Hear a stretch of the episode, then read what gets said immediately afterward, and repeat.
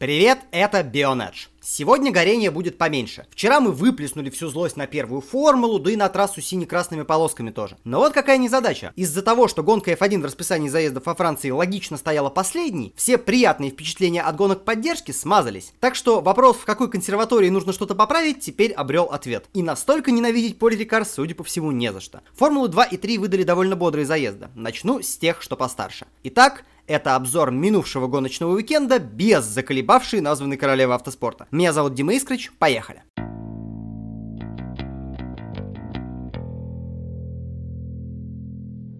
Четыре машины в ряд на старте. Зрелищная авария, красные флаги, глупые штрафы, дисквалификация одного из пилотов на следующую гонку. Ну, разве что с борьбой за победу до самого финиша не сложилось. Хороший этап. Да, уже по этому описанию можете понять. Я говорю о первой гонке Формулы-2. Мне очень понравился старт. Причиной огня стала не очень хорошая реакция обладателя Поула Сетта Камера. Гуани Джоу поравнялся, Эйткин хотел сместиться наружу, но по дороге передумал и рванул внутрь. Ник Деврис пошел по совсем внешней траектории и победил. Да, в итоге победил и целиком в гонке, я не собираюсь хранить интригу для тех, кто результатов не видел. Но самое главное, что никто из лидирующей четверки не коснулся другого. Могут ведь чисто бороться-то все, а? Хоть и недолго. Потому что обладатель ведра курицы на голове Шон Гилаэль ознакомился с конспектами Витан Антонио Льюца перед стартом, только не все понял правильно. Во-первых, по канонам не надо было выбивать напарника, а во-вторых, Шон не попал в двоих. В общем, индонезийское великолепие выбило надежду всех Шумахера-филов. Миг закончил гонку на первом же круге, по вине своего напарника. Других они не собрали, в общем-то, чудом. Шумахер на не очень целой машине выкатился обратно на трассу и от него уворачивались. В другом инциденте поучаствовали Бошунг и будущая звезда Мерседеса Никита Мазепин. Но, увы, этот момент крайне криво сняли и показали. Кстати, да, вопросы к показу из Франции есть, и не исключено, что мы их поднимем. Вернемся пока к событиям первого круга, на котором пелотон лишился еще и Бакалача. Дирекция гонки потупила-потупила с виртуальными машинами безопасности, и вместо реального safety car а, который предсказывал в своих комментариях Кирилл Сагач, мы получили красные флаги, которые, мне честно сказать, для сверхбезопасного high-tech test track оказались абсолютно невозможными. Но, благодаря нелюбимому мной режиму с ограничением скорости, у двух гонщиков получилось знатно накосячить. Сильнее всех отличился Рагунатан. Кажется, он увидел в этом режиме возможность наконец-то побыть быстрее всех. Забегая вперед, скажу, что этот парень немного наплевал сыграл на три таких ситуации и в итоге добрал штрафных баллов аж до внепланового отпуска на Австрию. Он дисквалифицирован. Предположим, что команда не отпустила его на светлый праздник Югини Экадаши, и индус нашел альтернативный способ свалить из океана материального существования. MP Motorsport. Не хотите ли вы по такому поводу подумать, а нужен ли он вам обратно вообще? Также два подобных штрафа получила Татьяна Кальдерон, но для пропуска этапа этого оказалось недостаточно. Событий уже хватает для того, чтобы в обсуждении не сваливаться в критику теркидромов, правда? Но это еще не все. Ник Деврис ехал себе и ехал, просто не совершая ошибок для победы этого хватило. Но за его спиной Калум Айлот почти сразу после того, как поставил быстрейший круг, атаковал Мацушиту, но был выдавлен японцем за пределы трассы. А потом сорвался в занос и чуть не завершил заезд для обоих. Но Набухару продолжил движение, чтобы потом поучаствовать в еще одном инциденте. Лука Гьотто после не лучшей квалификации был на альтернативной тактике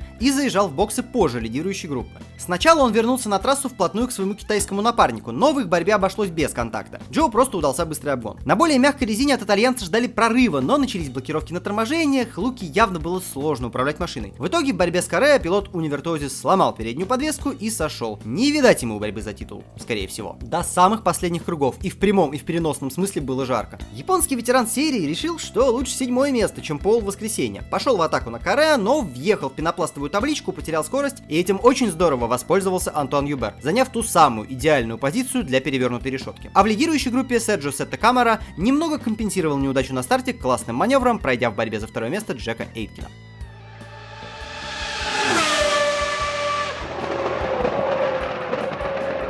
Не сказал бы, что во второй гонке ничего не происходило, но на контрасте заезд в воскресенье был поспокойнее. Отчасти тому причины уверенно выигранный Юбером старт. Хотя, если бы Эйткин стоял на решетке поближе к лидеру, все могло бы вывернуться по-другому. Прорыв шестого места на второе и отправка Джордана Кинга прямым рейсом на обочину. Впечатляюще. Карай немного провалился, да и у нового лидера личного зачета Девриза получилось так себе. Но я только порадовался этому. При отсутствии проблем они оба получили поле для прорыва обратно, что и было во многом источником зрелища. Но если Карая смог вернуться на стартовое второе место, то Ник после подъема до седьмого свалил свалился на 10 Обгонами отметились и Гуаню Джоу, и Дили Трас, и Сета Камера, и даже Мик Шумахер, хотя и во втором десятке не сидел на месте. Эффекта, правда, мало, потому что за 6 кругов до финиша немец получил прокол, а вообще сошел. Компанию ему, кстати, составила только Таня Кальдерон. В этот раз Рагунатан не был в опасной близости от очковой зоны. Лидерство в чемпионате пока сохраняет Деврис, его главный соперник Латифи провел и вторую гонку не блестяще, финишировав лишь шестым.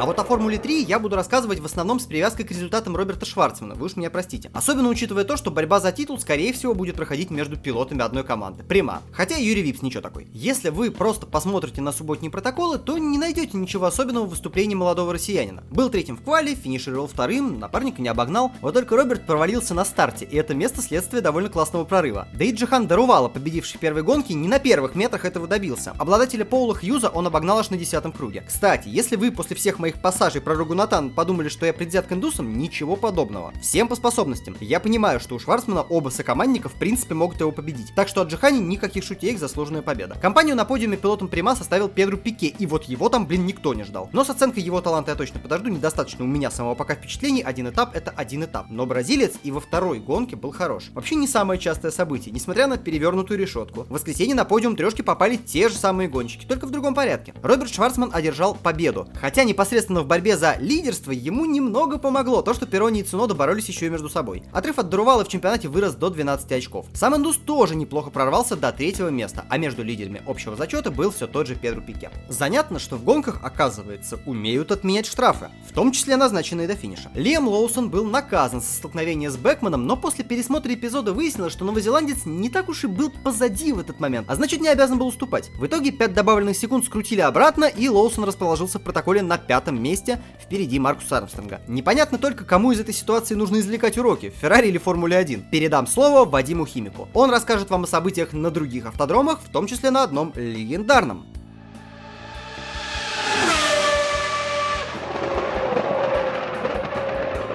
Всем привет, меня, соответственно, зовут Вадим Химик, и я расскажу вам о гонках, в которых Димону было лень копаться. Поехали! Где все наши ведущие и соведущие, когда они так нужны? Опять за марафоны приходится отдуваться мне. Ну ладно, кого я обманываю? Я же их так люблю. Готов прямо обмазываться марафонами, лишь бы не смотреть смердящую Формулу-1. И вот, в преддверии скучнейшего этапа во Франции, включил я 24-часовую гонку на славной трассе в Нюрбург-Ринге, которая объединила в себе северную петлю и трассу Гран-при. И что вы думаете? Тут тоже всех дрочит Мерседес. Во всяком случае, сложилось такое ощущение по результатам квалификации. Первый ряд на старте заняли Black Falcon Mercedes AMG и MAN Filter Mercedes AMG. А в первой десятке оказалось сразу 5 представителей трехконечных, а также 3 представителя Porsche и по одной Ferrari и Audi. Также, для более точного понимания происходящего, стоит упомянуть, что экипаж Montai Racing, Кевин Эстри, Микаэль Кристенсен, Эрл Баймбер и Лоуренс Вантер на Porsche стартовал третьим. Именно эти парни стали главными ньюсмейкерами гонки. В отличие от мерзкой Формулы 1, марафоны более непредсказуемы. Именно экипаж Montai Racing долгое время вел борьбу со стартовавшим с Поула Мара Энгелем, Адамом Христодулу и Мануэлем Мецгером. Это трио побеждало в 2016 и Дирка Мюллер. Мерседес и Порше продолжительное время обменивались позициями и вели за собой пилотон. В общем-то, эти два представителя определяли судьбу первого места и в прошлогодней гонке. И тогда, в лютом дожде, тумане и всех прелестях зеленого ада, верх взял Порше. Все тот же Монтай, но другим экипажем. Причем интрига тогда сохранялась до последнего. В этот раз Black Falcon самоудалился из борьбы за лидерство в столкновении с Toyota Supra из младшей категории задолго до финиша. Позади оставшегося во главе Porsche развернулись другие баталии. Еще один Porsche команды Fricadelli Racing и Filter Mercedes AMG оспаривали вторую позицию. А за четвертое место сошлись две Audi. Команд Land Motorsport и Phoenix Racing.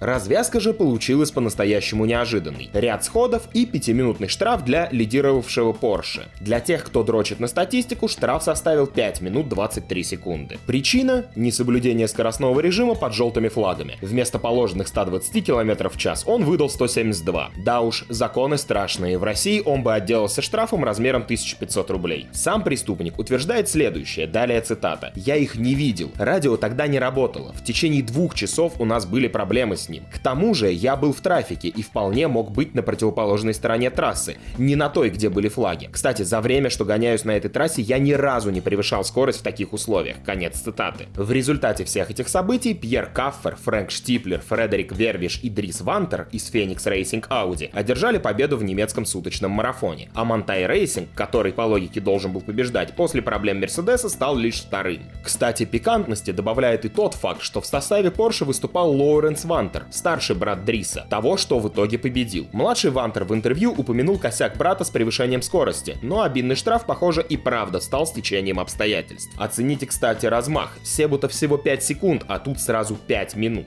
Ну и в довершении подиума Максимилиан Бук, Хуберт Хаупт, Томас Ягер и Лука Штольц из Black Falcon стали третьими. Мерседес рвался наверх, потерял шансы на победу, два раза экипажи выпадали из борьбы за подиум, но все же получилось. Феноменально плохо выступили экипажи BMW. Сразу четыре экипажа трех различных коллективов столкнулись с повреждениями по ходу гонки. Дополнительным разочарованием для баварцев стало то, что в квалификационной гонке весь подиум заняли гонщики именно на BMW M6 GT3, а для Audi этот успех стал пятым за последние 8 лет. Вот так прошла 24-часовая гонка в Нюрбург-ринге. И на мой взгляд, лучше было потратить время на нее, чем на то, что мы все смотрели. Ты, конечно, можешь сколько угодно говорить в комментариях, что не смотришь и не смотрел гонку во Франции. Но я-то знаю, чем ты занимался вчера вечером. За подготовку материала по 24 часам Нюрбург-ринга большое спасибо Кириллу Бешкову. Читайте его статьи на fanformula.one.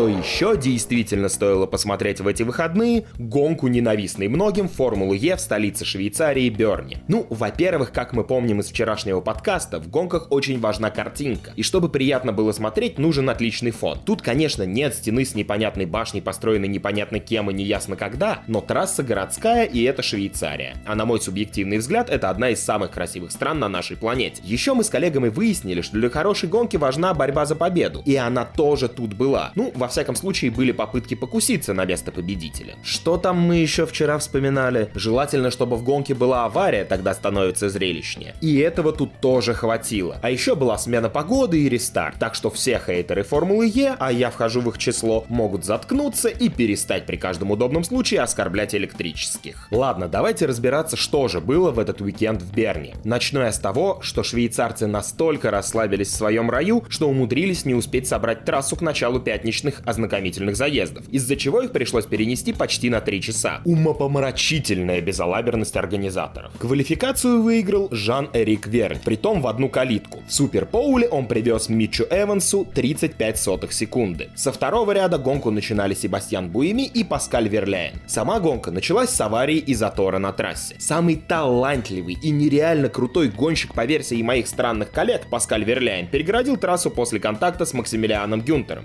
Да, конечно, Конечно, потомок великих Маврикиев не был виноват в случившемся, но уж как-то слишком часто Паскаль попадает в ситуации со знаком минус. Но это личное мнение автора этого текста, то есть мое, и оно может не совпадать с вашим. Так что проехали Паскаля. Проехали, да не все. Фу, блин, каламбур. Так вот, что было дальше? Жером де Амброзио въехал в Робина Фрейнса. В результате гонщик Махиндры получил штраф в виде проезда по питлейну, а Фрейнс сошел с дистанции. А дальше началось самое интересное в этой гонке. Все пилоты, которые шли с 12 по 20 позицию уперлись в затор на треке и, на мой взгляд, поступили единственным возможным способом. Они срезали шикану и разом отыграли кучу позиций. Зачинщиком и первооткрывателем альтернативных путей стал Масса. К концу первого круга судьи остановили эту вакханалию и вывесили красные флаги. Все оставшиеся на ходу машины вернулись на питлейн в сопровождении safety car а. 40 минут мы и пилоты ждали рестарта, который, на мой взгляд, оказался самым спорным событием в этой гонке. По какому-то неведомому для меня принципу стартовую решетку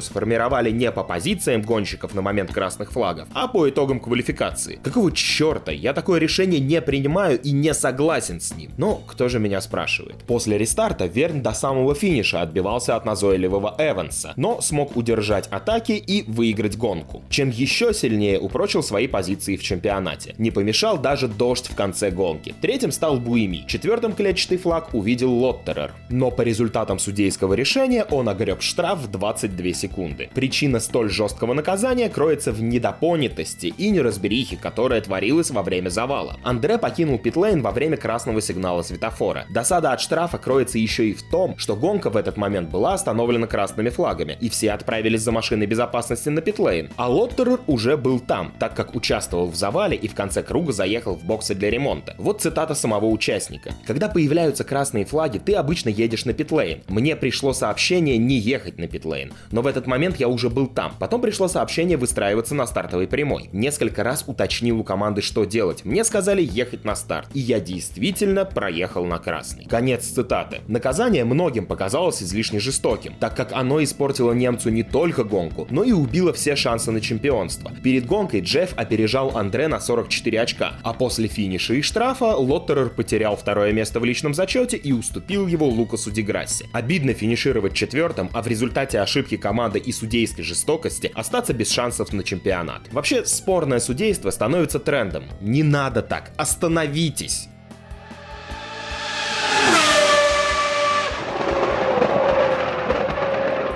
Теперь переместимся за океан. На этой неделе сток-кары устроили болельщикам настоящее раздолье. Прошли гонки всех трех дивизионов Наскар. Плюс нищие и убогие тоже нашли себе применение. Спасибо тебе, серия Арка. Открывала уикенд гонка западного дивизиона Наскар. И туда, кроме всяких ноунеймов на парт-тайме, присоединились любители легких призовых из старших классов. В этот раз отбирать конфетки у младшеклассников отрядились Остин внучок Дилан, Райан Прис, Дэниел Хемрик, Ноа Грегсон и Коул Кастер. Но что-то пошло не по плану уже с квалификации. Ее выиграла Хейли Диган, показав авторитетом их место в середине пелотона. Те, разумеется, затаили обиду и с первых кругов ринулись в атаку. На первое место вышел Ноа Грегсон, пока другие гонщики толкали друг друга и устраивали синхронный дрифт. Он уверенно ехал впереди, но рестарт сбил все его планы. Судьи решили, что стартовать Грегсон не умеет и отправили его на питроуд подумать. Ноа подумал и стал отыгрывать позиции, попутно ругая судей, машину, соперников и ассоциацию. Но уже на финише финише он быстро переобулся, так как аналогичному наказанию подвергся Райан Приз, доехавший до финиша первым. Судьи посчитали, что Приз такой же профан в рестартах, как и Грегсон, влупив ему штраф уже после финиша. В итоге Бернаут устроил Грегсон, обрадованный тем, что Хейли Диган расчистила ему дорогу, спихнув в стену пару юнитов. А в Мэдисоне выясняли отношения гонщики серии Арка и пикапов. Если в Арка было довольно муторным, молодежь раскатывала старперов, а внук Джо Гибса дал подсрачник Майеру, одержав первую победу, то в пик пикапах было веселее. Прежде всего из-за Росса Честейна. Напомним, что у гонщика Низ Моторспорт отобрали победу на прошлом этапе, и он принялся обкладывать хуями в интервью всех подряд. Честейн усиленно упражнялся в игре слов, избегая слова хуесосы в отношении ассоциации и говоря о том, что какие-то неизвестные и непонятные говноеды украли у него победу, придумав ебанутые правила. Под конец гонщик пообещал, что не будет долго протирать штаны, а ебанет всем по щам уже в следующей гонке. И Росс сдержал обещание. Он не высовывался вперед вперед раньше времени, послал нахуй команду, предложившую сменить покрышки, выехал первым на последнем рестарте, сдержал всех и снова выиграл. Техническая инспекция прошла без осложнений, и Честейн забрал свои 50 тысяч долларов со словами «Хуй вы их отнимете у меня, это мои деньги». Ну и гнилой вишенкой на торте стала унылая тошнилова кубка в Саноме. Впрочем, с какой стороны посмотреть, как и ожидалось, плотной борьбы не получилось, и по большей части гонщики растягивались по треку, как положительно заряженные атомы. Сначала полидировал Байрон, потом пару кругов кругов Эллиот, а потом за дело взялся Мартин Труикс. Пока соперники играли в салочки, разворачивая друг друга, Мартин, напевая Highway to Hell, катил к победе. Уверенности ему придал Чейз Эллиот. Потея и усираясь, гонщик Рика Хендрика загнал двигатель до состояния потери масла, так что в итоге главным преследователем Труикса стал Кайл Буш. Мастера дорожников не стали разменивать позиции, закончив гонку на первых двух местах. Но, конечно, не победный дубль ДГР стал главным итогом Саномы, а результат Мэтта Дибеннидета. Гонщик, постоянно просящий деньги на выступление, и однажды чуть не покончивший жизнь самоубийством, выбрал самую верную тактику и впервые в сезоне, да хули там, впервые в карьере заехал в топ-5. Пожалуй, он был самым популярным спортсменом вечера, ибо все хотели знать, как это возможно, привести полуднищенскую команду на четвертое место в гонке. А ответ прост. В Наскар, кроме денег, решает и мастерство гонщика. Не то, что в этой вашей F1. Украине.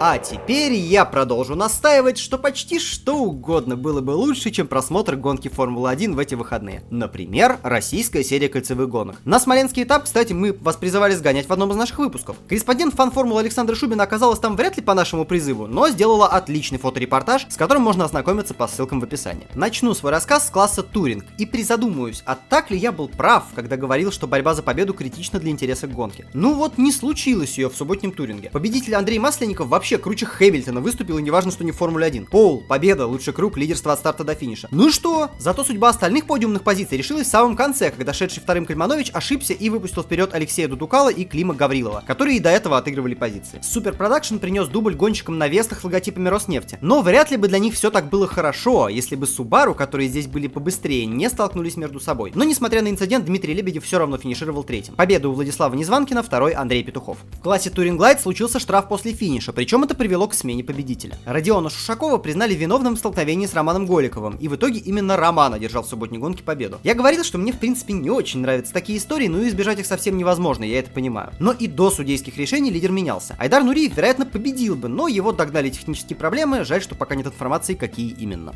Я бы, может, рассказал вам про SMPF 4, но до сих пор расстроен потерей международного статуса, поэтому воздержусь. Не посмотрел. В другой раз. В воскресенье под Смоленском ощутимо испортилась погода. Это, конечно, в большинстве случаев означает веселье. Особенно, когда в одном из классов, в принципе, все и всегда ездят на псевдослике. Я про S1600 сейчас. Однако, реально острая борьба была только за третье место. Лидеры из Роснефть разменялись местами по сравнению с первым заездом, но больше никому не подпустили и не уступили. Михаил Митяев победил, Владимир Шишенин занял второе место. В Супер Продакшене же был возможен выбор шин. И отчасти благодаря нему Дмитрию Лебедеву удалось отыграться за субботнюю неудачу. Он поставил на сухую резину и к концу гонки, когда трасса подсохла, обошел и Незванкина, и Петухова, которые были более осторожны и стартовали на дождевой. В Туринге лидеры Кирилл Ладыгин и Дмитрий Брагин уезжали от преследователей даже по влажной трассе на слик. А вот третье место занял человек, удачно сменивший шины на дождевые в режиме сейфтикара. Павел Кальманович в борьбе за подиум опередил Ивана Лукашевича на самом последнем круге гонки. Так, а среди наших зрителей вообще есть кто-то, кто регулярно смотрит РСКГ? Если нет, мне кажется, самое время начать. Я не буду сейчас рассуждать об уровне российских гонок, но борьба там есть. И по мне, лучше несколько коротких заездов, чем одно двухчасовое тошнилово. Все знают под каким названием. Напоследок верну вам Вадима с новостями из Японии.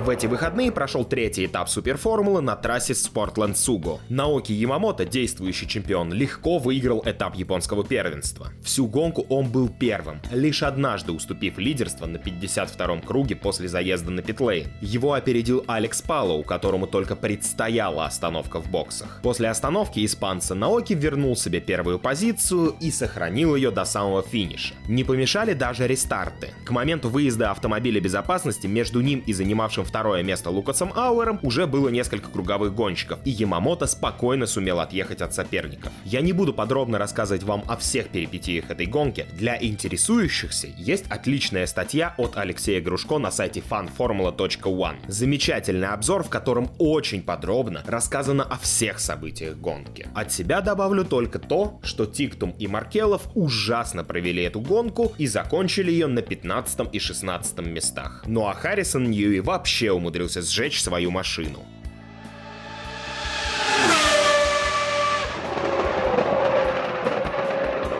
Что у нас там из важного остается? Ну, видимо, только Индикар, но его я, к сожалению, посмотреть не успел. Давайте мы подробно расскажем вам об этой гонке уже в следующем выпуске. На этом все. Вот таким получился этот увлекательный или не очень, решайте сами, гоночный уикенд. Для вас сегодня работали я, Вадим Химик, мой коллега Дима Искрыч. Услышимся уже в четверг. Пока!